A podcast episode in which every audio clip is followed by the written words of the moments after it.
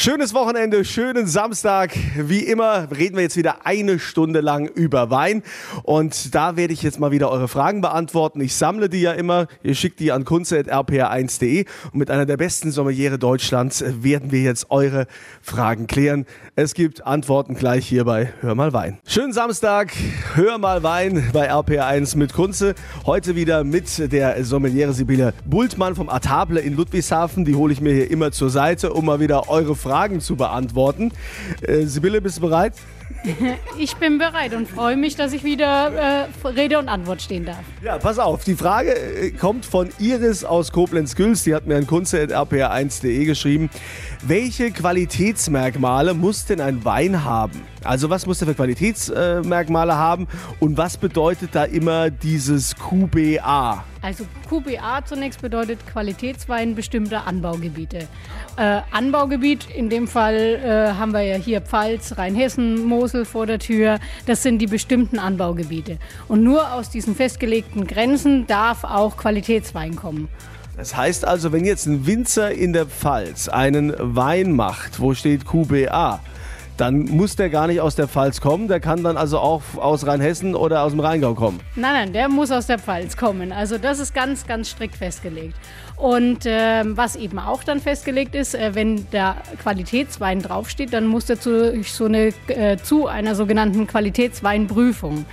Und da werden dann gewisse Charaktermerkmale abgeprüft. Das heißt, man schaut die Farbe an, man guckt, ist der Wein klar, man riecht, ob ein Riesling nach Riesling riecht, man prüft den Geschmack und dann kriegt ein Wein eine bestimmte Anzahl an Punkten und dann hat er die Qualitätsweinprüfung bestanden oder nicht. So, Frage ist damit hoffentlich beantwortet, Iris. Nächste Frage beantworten wir gleich von Erik aus Stadtfeld. Da geht es irgendwie darum, äh, dass irgendwie ein Wein trotz Schraubverschluss auch Kork haben kann. Beantworten wir gleich hier bei Hör mal Wein. Wir sind im Wochenende angekommen oder ihr seid kurz davor. Hier ist Hör mal Wein bei RPR1 mit Kunze. Mal wieder mit einer ganzen Stunde lang Fragen, die wir beantworten. Ihr schickt da ja immer an kunze.rpr1.de und Sibylle Bultmann vom Atable in Ludwigsburg Ludwigshafen, eine der besten Sommelier Deutschlands. Die kennt sich bestens aus und kann die Fragen auch beantworten. Sibylle, der Erik aus Stadtfeld fragt, ich habe mal gehört, dass ein Wein trotz Schraubverschluss auch Kork haben kann. Wie geht das denn? Puh, jetzt müssen wir ein bisschen tiefer ins Thema rein. Jetzt geht es einmal um Mikrobiologie und um Chemie. Ähm, also ganz grundsätzlich kann das sein, aber das ist fast wie ein Sechser im Lotto. Also die Wahrscheinlichkeit, dass man auf so einen Wein trifft, ist extremst gering. Ähm, es kommt daher, dass äh, praktisch äh, gewisse Phenole, also Pflanzenstoffe, die können äh, durch mikrobielle, Mikro, oh, was für ein Wort, oder? Äh, du, äh, halt. mikrobielle Vorgänge äh, zersetzt werden in Anisole. Und das sind dann diese Korkschmecker, dieser TCA. Und das passiert normalerweise äh, bei Naturkorken. Ähm, wo so ähnliche Stoffe drin sind, sind so ähm, Holzbehandlungsmittel. Also zum Beispiel, wenn man ähm, Holz imprägnieren will. Und das kann natürlich auch mal passieren, dass in einem Weinkeller äh, irgendwelche Dachlatten mit, mit Holzimprägniermittel äh, gemacht sind, behandelt sind. Und dann könnte das rein theoretisch sein, dass der Wein damit kontaminiert wird. Aber du sagst, es ist äh, so gut wie unmöglich. Das ist so gut wie unmöglich äh, und dann müssten eigentlich auch alle äh, Flaschen diesen Fehler haben und nicht nur die eine. Und äh, da ist dann wahrscheinlicher, dass vielleicht mal ein Drehverschluss von der Maschine nicht richtig angerollt wurde und der dann ein Ausläufer ist. Das heißt, dass ein Teil vom Wein raus ist, den dann einfach beim Winzer zurückgeben. Aber das andere, das ist schon eine Frage für wer wird Millionär oder so. okay, aber auch die haben wir hoffentlich geklärt, lieber Erik. Und die nächste Frage, da geht es dann gleich um Prosecco. Das will die Kira aus Neuwied wissen. Bleibt dran hier bei Hör mal Wein. Hör mal Wein, immer samstags von 11 bis 12 hier bei RPR1. Ich bin Kunze, heute mal wieder mit einer lockeren Frage-Antwort-Runde. Dazu habe ich eine der besten Sommeliere Deutschlands, wie immer hier mit im Boot. Das ist Sibylle Bultmann vom Atable in Ludwigshafen. Und an kunze.rpr1.de hat Kira aus Neuwied geschrieben. Ich wurde letztens ganz blöd angeschaut, weil ich einen Prosecco meinen Gästen angeboten habe. Ist Prosecco jetzt tatsächlich out? Und wenn ja, was sind die Alternativen? Sibylle. Also, ähm, Thema Prosecco, ja, das ist so eine, so eine ähm, ich würde sagen, Modegeschichte. Äh, Prosecco kommt ja aus Italien und es gibt eigentlich ursprünglich die Rebsorte Prosecco, nachdem das benannt wurde. Und äh, man verbindet heute aber sämtliche Perlweine ähm, aus äh, Italien damit äh, oder manchmal auch sogar heimische, wobei das dann sind dann eben Seccos.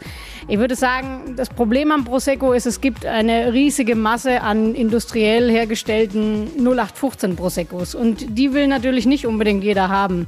Ähm, und zum anderen ist ja auch wieder Mode, ein bisschen regional zu denken. Äh, wir haben ja viele gute heimische äh, Winzer hier und die machen mittlerweile auch Perlweine, die nennen die dann eben Secco und äh, ich glaube, damit kann man vielleicht mehr punkten bei seinem Freundeskreis dann. Also regional, dann lieber ein Secco trinken und äh, Prosecco. Äh, das Prinzip beim Prosecco ist doch eigentlich, dass das normale, das ist irgendwie normaler äh, Wein und da wird dann einfach Kohlensäure zugesetzt, oder? Jein, also äh, es gibt auch Prosecco Spumante, die werden ganz hochwertig gemacht, wie unsere Winzersekte oder wie ein Champagner mit einer traditionellen Flaschengärung. Aber es gibt eben die Prosecco Frisante und das sind dann Perlweine und da wird wird Kohlensäure zugesetzt. Genau. Also wenn Prosecco, dann nicht, äh, also nicht was, Fissante? Frisante, genau. Frisante, sondern dann Spumante, ja? Alles klar, also wisst ihr Bescheid. Auch die Frage haben wir geklärt. Und äh, gleich geht es noch um Roséwein. Da hat Simon aus Forst eine Frage, die wir natürlich auch hier bei Hör mal Wein bei RPR1 beantworten. Wir bringen euch hier schon mal langsam ein bisschen in Wochenendstimmung. Hier ist RPR1 mit Hör mal Wein. Ich bin Kunze und heute schon den ganzen Vormittag eine Stunde lang reden wir über eure Fragen, also geben Antworten. Ihr schickt die ja immer an kunze.rpr1.de. Und Sibylle Bultmann vom Atable in Ludwigshafen ist eine der besten Sommeliere Deutschlands. Sie kann die Fragen super beantworten. Äh, Simon, Simon, nicht Simon, ich dachte vorhin es wäre Simone. Nee, also Simon aus Forst möchte wissen, warum wird eigentlich so wenig Roséwein Wein getrunken. Wann ist ein Rosémann guter Essensbegleiter oder trinkt man den nur als Schorle auf dem Weinfesten? Siehst du, du bist voll aufs Klischee reingefallen. Du hast bei Rosé sofort an Frauenwein gedacht und deswegen hast du an Simone gedacht. Also äh, man muss ganz klar sagen, Rosé ist äh, deutlich im Kommen. Es wird wieder viel mehr Rosé produziert. Und äh, Rosé ist auch ein toller Essensbegleiter. Also da hat Simon völlig recht. Ähm, passt zum Beispiel zu sehr vielen äh, mediterranen Gerichten. Also wenn wir mit Gemüse wie mit Tomaten, mit Paprika arbeiten, dann ist das sehr gut. Aber auch mal zu kräftigeren Geflügelgerichten kann Rosé sehr, sehr gut passen. Okay, und äh, muss ich da irgendwie was drauf achten? Ich meine, sonst trinkt man doch immer so, wie, wie heißt denn das immer, äh, Weißherbst. Ja, Weißherbst ist ein Rosé, der zu 100% aus einer Rebsorte gemacht werden muss. Also eigentlich was ganz Spezielles. Ist so ein bisschen in Verruf geraten, aber eigentlich ist sogar noch die höhere Stufe äh, im deutschen Weingesetz. Aber grundsätzlich äh, ein trockener Rosé, ähm, ja, ist, ist von dem her sehr, sehr gut. Äh, Gerade Spätburgunder eignet sich sehr schön für Roséweine, kann man sehr gut machen. Also einfach mal wieder ausprobieren. Ihr müsst also mehr Wein trinken. Das versuche ich euch ja jede Woche hier auch beizubringen bei Hör mal Wein. Vielen Dank an Sibylle Bultmann, unsere Sommelier vom Atable in Ludwigshafen. Und wir hören uns dann nächste Woche wieder bei Hör mal Wein.